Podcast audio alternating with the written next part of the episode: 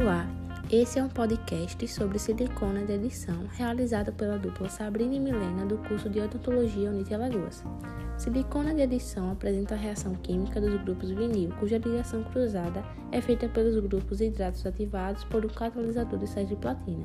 É um material de excelente estabilidade dimensional, permitindo ser vazado em até 7 dias e mais de um modelo por moldagem. Caso ocorra a liberação de hidrogênio, pode contribuir surgimento de microbolhas negativas no gesso. É necessário então aguardar uma hora antes de vazar o gesso nesse material tem uma melhor elasticidade e distorção quase inexistente e a forma de pasta base e catalisador.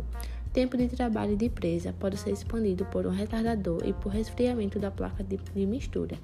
A desinfecção com solução de hipoclorito a 10% ou glutaraldeído a 2% de 10 a 15 minutos. Siliconas de adição são materiais de moldagem elástico e não aquoso.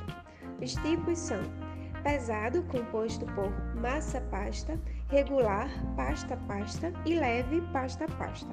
São indicados para moldagens unitárias, moldagens de quadrantes, moldagens totais, próteses parciais removíveis, totais e pontos fixas, coroas inlays, onlays e overlays. Vantagens: vazamento após 30 minutos em até 7 dias permite duplo vazamento, alta resistência à deformação, excelente reprodução de detalhes, moderada resistência a rasgamento, tempos de trabalho e de presa adequados.